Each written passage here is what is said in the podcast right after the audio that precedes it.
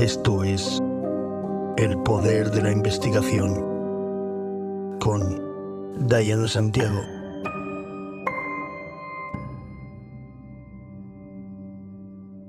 Hola, soy Diana Santiago, detective privado y perfiladora criminal.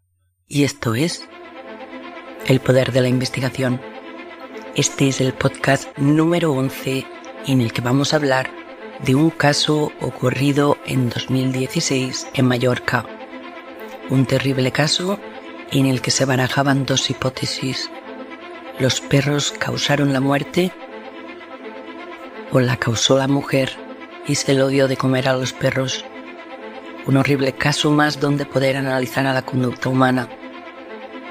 Estate atenta y atento porque empezamos.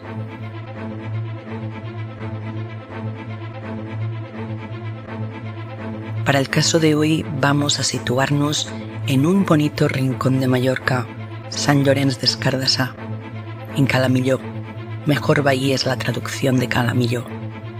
Es una ciudad animada ubicada en la costa noreste de Mallorca.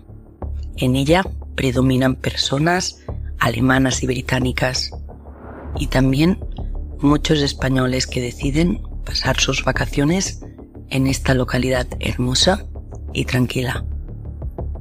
Allí, en una planta baja, en los apartamentos Laguna Verde, en el número 11 de la calle Bellavista, vivía Horst Hans Henkel, jubilado alemán de 70 años. Horst, delicado de salud, no hablaba debido a una operación de traquetomía derivada de un cáncer un hombre de complexión muy delgada y débil por su frágil salud. Un año antes había muerto su esposa.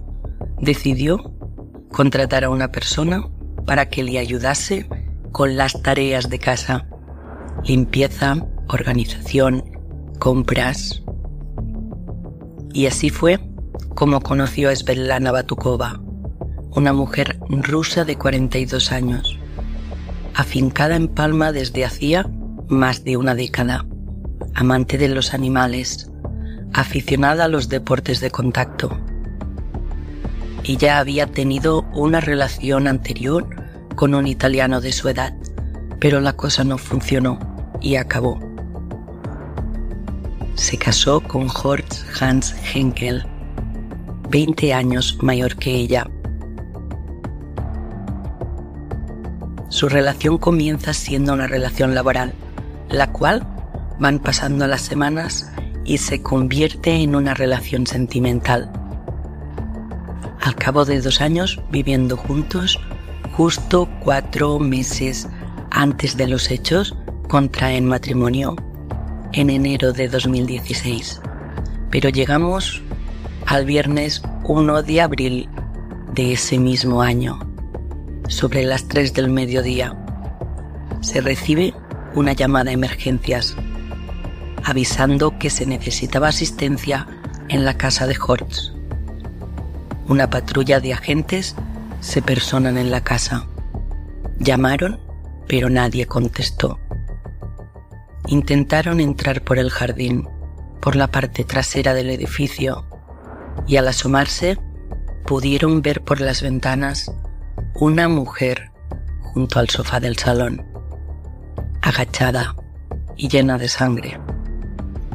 Los agentes le hicieron señales para que les abriera, pero al parecer la mujer estaba como ida, como en estado de shock. Pudieron ver en el suelo un cuerpo lleno de sangre, con signos evidentes de violencia. Decidieron entrar por la ventana pero un perro American Stanford, ladrando, se interpuso entre ellos. El perro estaba suelto por la casa. Era Linda, una hembra de American Stanford. El animal estaba visiblemente alterado y con actitud defensiva. Intentaron que la mujer sujetara al perro, pero la mujer seguía sin responder. Finalmente, llegaron agentes especializados en perros y se hicieron cargo de Linda. Al entrar en la casa, vieron que algo muy grave había sucedido. Vamos por partes. La mujer era Svetlana. Se encontraba llena de sangre, con síntomas claros de haber estado bebiendo alcohol y con muchos cambios de humor. Se ponía agresiva, lloraba, insultaba o sonreía. Dado su estado y que hablaba ruso, no les dijo ni explicó nada sobre lo sucedido. Su estado era tal que se decretó su ingreso en la unidad de psiquiatría del hospital de Manacor, donde pasó la noche del viernes para recibir el alta el sábado. Pero continuamos con la escena. El cuerpo sin vida y con claros signos de violencia era del alemán Horst. Estaba en el suelo en medio del salón. Su posición era boca abajo, con la cabeza hacia un lado.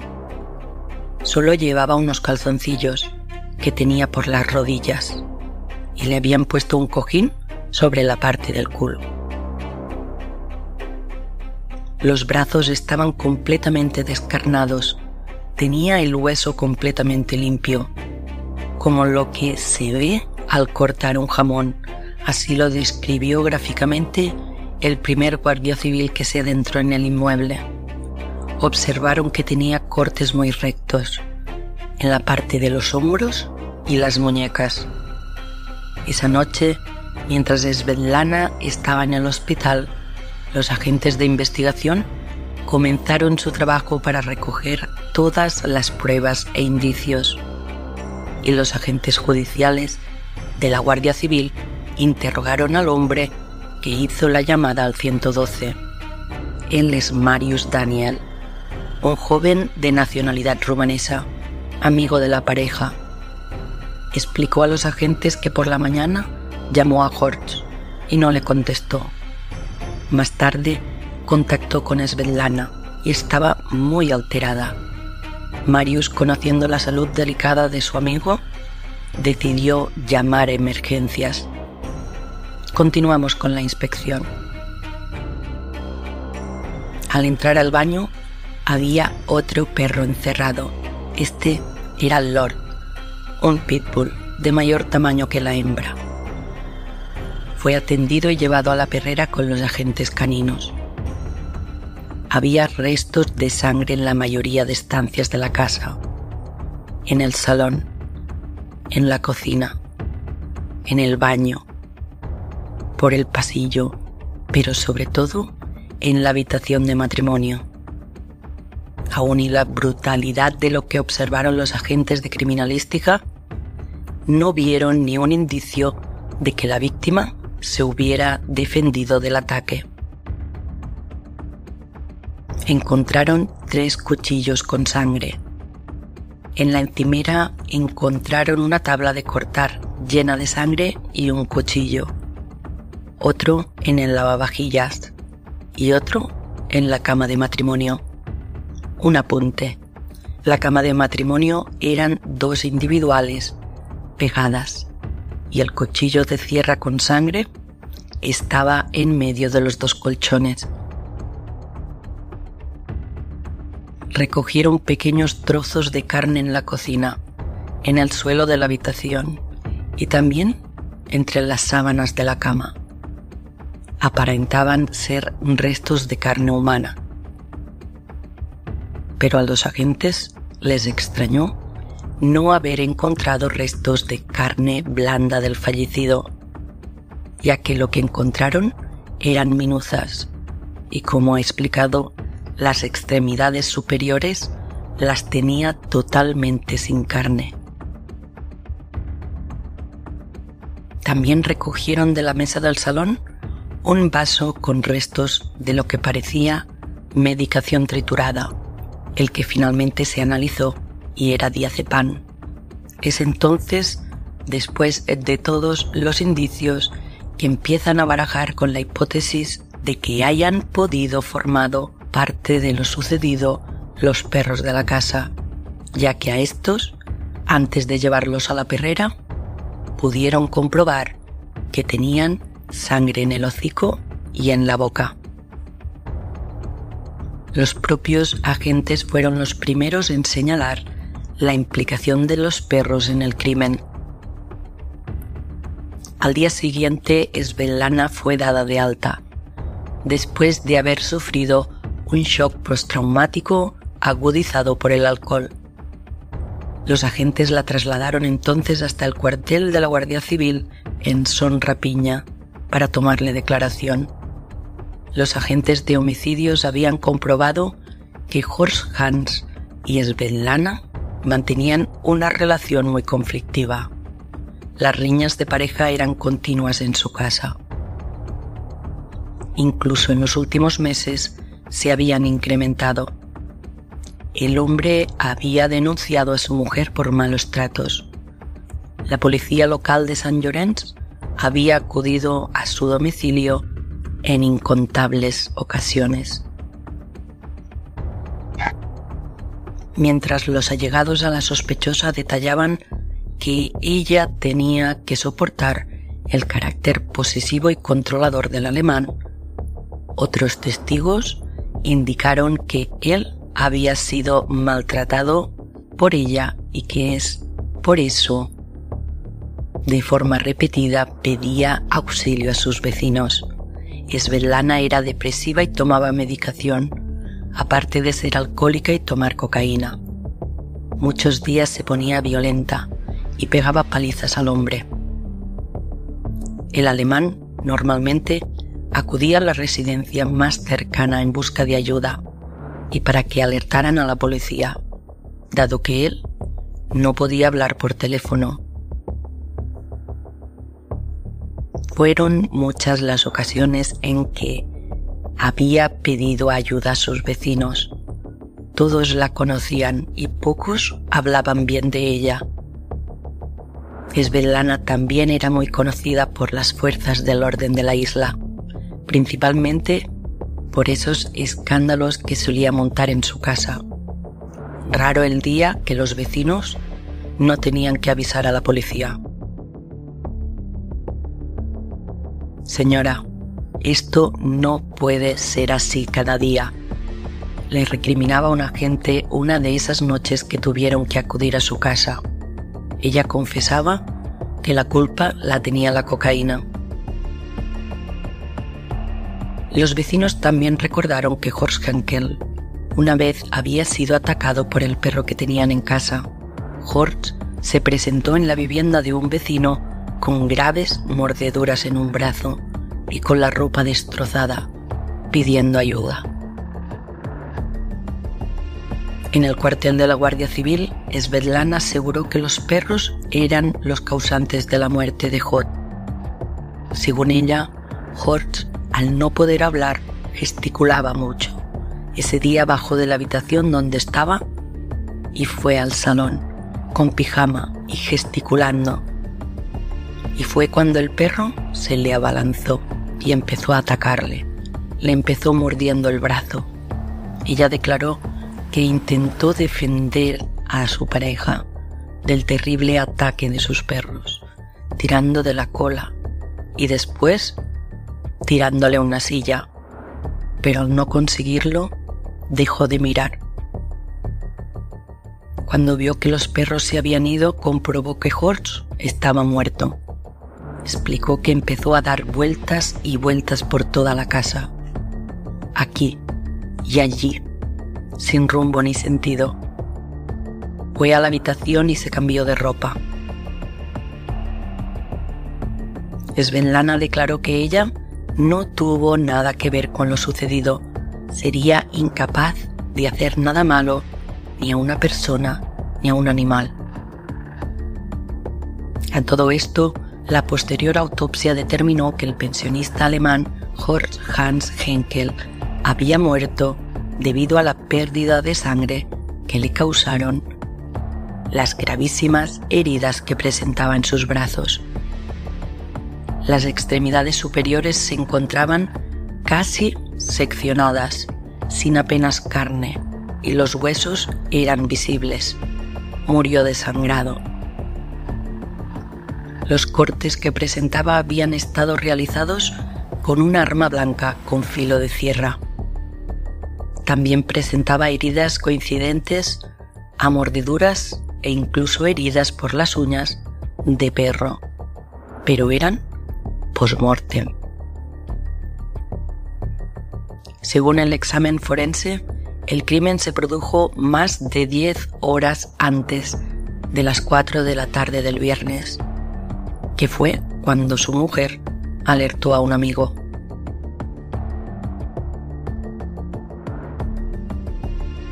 Después de las primeras declaraciones, Svetlana pasó a disposición judicial en el juzgado de instrucción número 1 de Manacor, quien dirigió el caso. Allí declaró que la sangre estaba por toda la casa, dado que ella había estado moviéndose por toda ella por el estado de shock de la escena que había presenciado. Al preguntarle sobre su declaración sobre que su marido había bajado con pijama desde su habitación porque lo habían encontrado con calzoncillos. Ella respondió que después del ataque le quitó la ropa. La juez también le preguntó por el cuchillo encontrado entre los colchones de las camas, a lo que ella afirmó que estaba allí porque lo utilizaba para abrir botellas de vodka. Svetlana remarcó que no sabía ni recordaba el motivo de no haber llamado a urgencias y que tampoco recordaba haber hablado con el amigo que hizo la llamada. Los indicios de la escena del crimen y de las heridas del fallecido no cuadraban con sus declaraciones. Por eso, la mujer de nacionalidad rusa fue enviada a prisión por orden de la titular del juzgado de instrucción número 3 de Manacor, quien le imputó un presunto delito de asesinato en la persona de Horst Hans Henkels. La investigación policial continuaba a la espera de que el análisis toxicológico determinase si Svetlana pudo drogar a Horst antes de iniciar su presunta agresión. Los investigadores subrayaron que el hombre no se defendió del brutal ataque, por lo que consideraron que podía tener sus capacidades mermadas.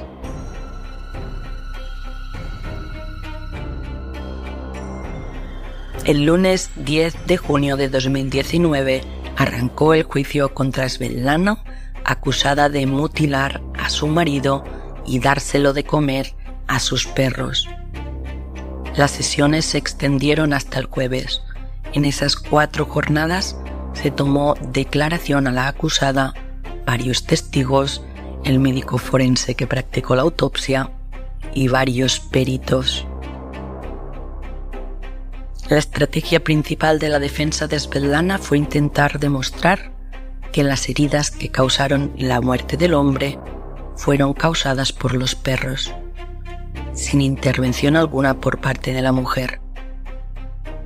Durante el juicio, los peritos de la Guardia Civil y los forenses descartaron esta versión y dijeron que la víctima fue atacada con un cuchillo, pero un perito de la defensa sostuvo que no tenía lesiones de arma blanca, sino heridas provocadas por los perros.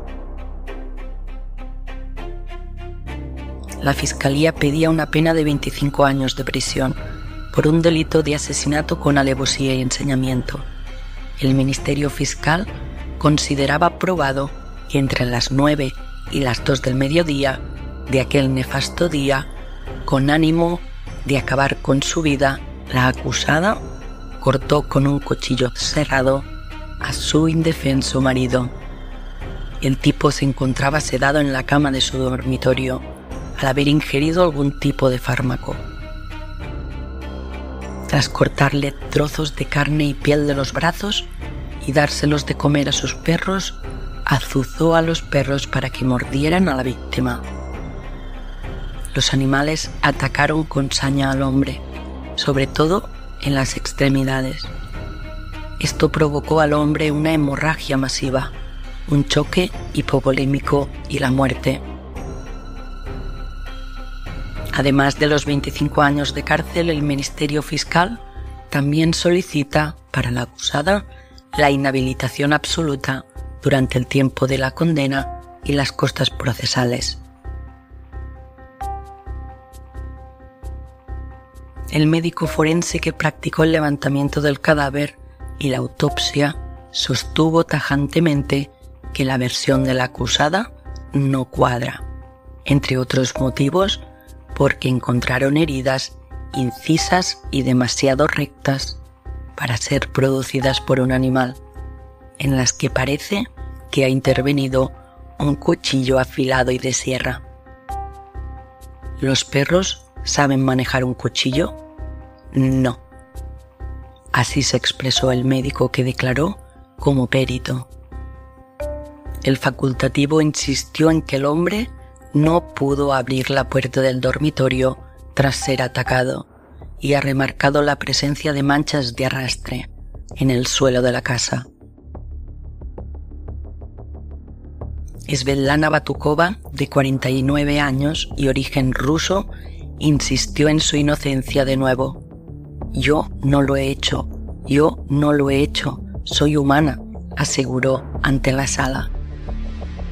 La declaración de dos testigos presenciales reconocieron que la sospechosa les ofreció 50.000 euros un mes antes para que acabaran con la vida de su marido.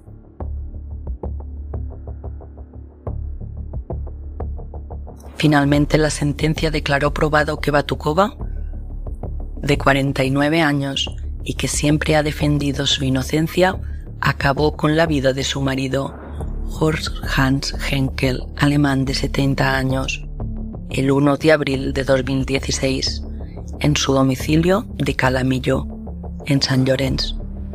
La mujer atacó a la víctima, gravemente enferma y con una capacidad de defensa muy limitada, con un cuchillo de sierra. Le cortó varios trozos de carne y la piel de uno de los brazos el hombre sufrió una hemorragia masiva y falleció. El cadáver fue mordido después por los dos perros que tenía el matrimonio. El jurado popular dio por buena la versión de la acusación y declaró a Batukova autora de un delito de homicidio con agravante de parentesco. Descartó, pero, que la mujer sedara a su esposo antes de matarlo ya que la dosis de diazepam que se encontró en el cuerpo era muy baja. El juez condenó a Svetlana, declarada culpable de homicidio de su marido en Calamillo en 2016, a una pena de 14 años de cárcel. La mujer, que fue juzgada por un tribunal del jurado, mantuvo su inocencia durante el juicio y aseguró que los perros de la familia de raza peligrosa fueron los responsables de la muerte del anciano. Condenaron así a 14 años de cárcel a la mujer rusa que mató a su marido en Calamillo. Según el veredicto emitido por el jurado, la sentencia declara probado que la mujer, con la intención de acabar con la vida de su marido, le cortó trozos de carne y piel de un brazo lo que le provocó una hemorragia masiva y un shock hipovolémico. La sentencia también declara acreditado que los perros que vivían con ellos en la casa, Lord y Linda, de forma espontánea atacaron y mordieron el cuerpo del hombre cuando éste ya había fallecido. Así, el jurado no aceptó la versión de la Fiscalía que acusaba a la mujer de haber dado de comer a los perros trozos de carne de la víctima y haberlos azuzado para que le mordieran y le imputaban un delito de asesinato que implicaría una condena mayor.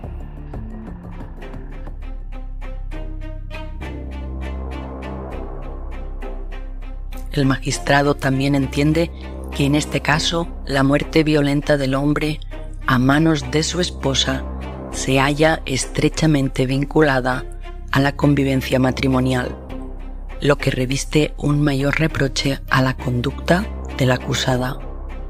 Los jurados no consideraron probado que la mujer sufriera ninguna alteración psicológica, ni que tuviera sus facultades mentales afectadas por el consumo de tóxicos.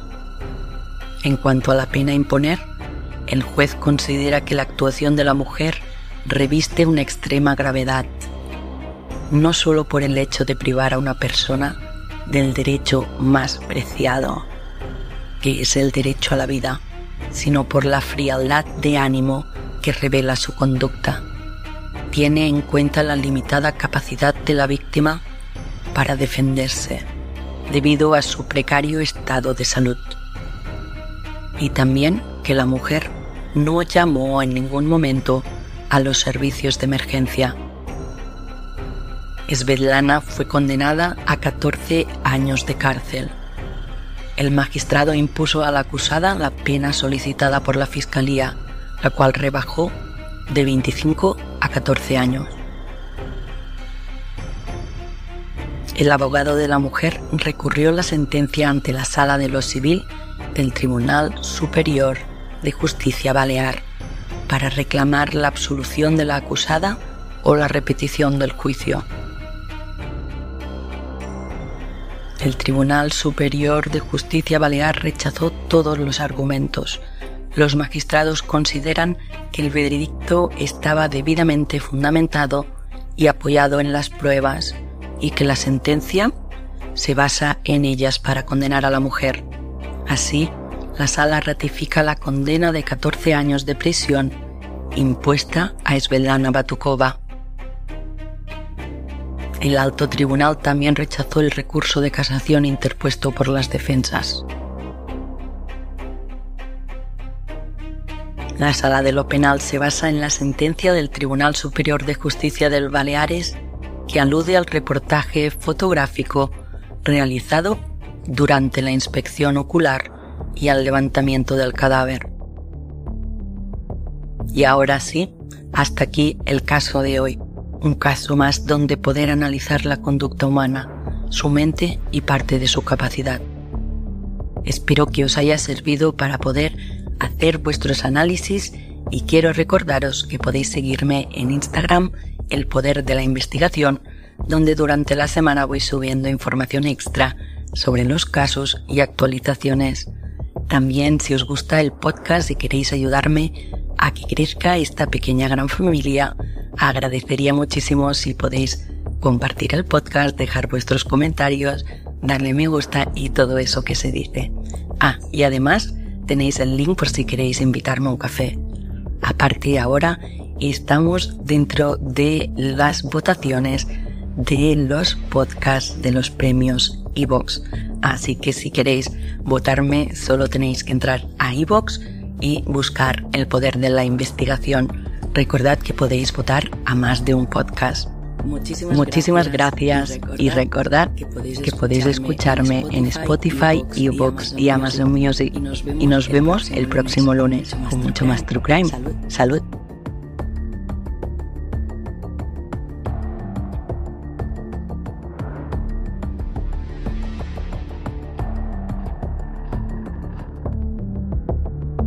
Presentado y producido por Dayana Santiago. Edición de audio y creación musical Joel Villar.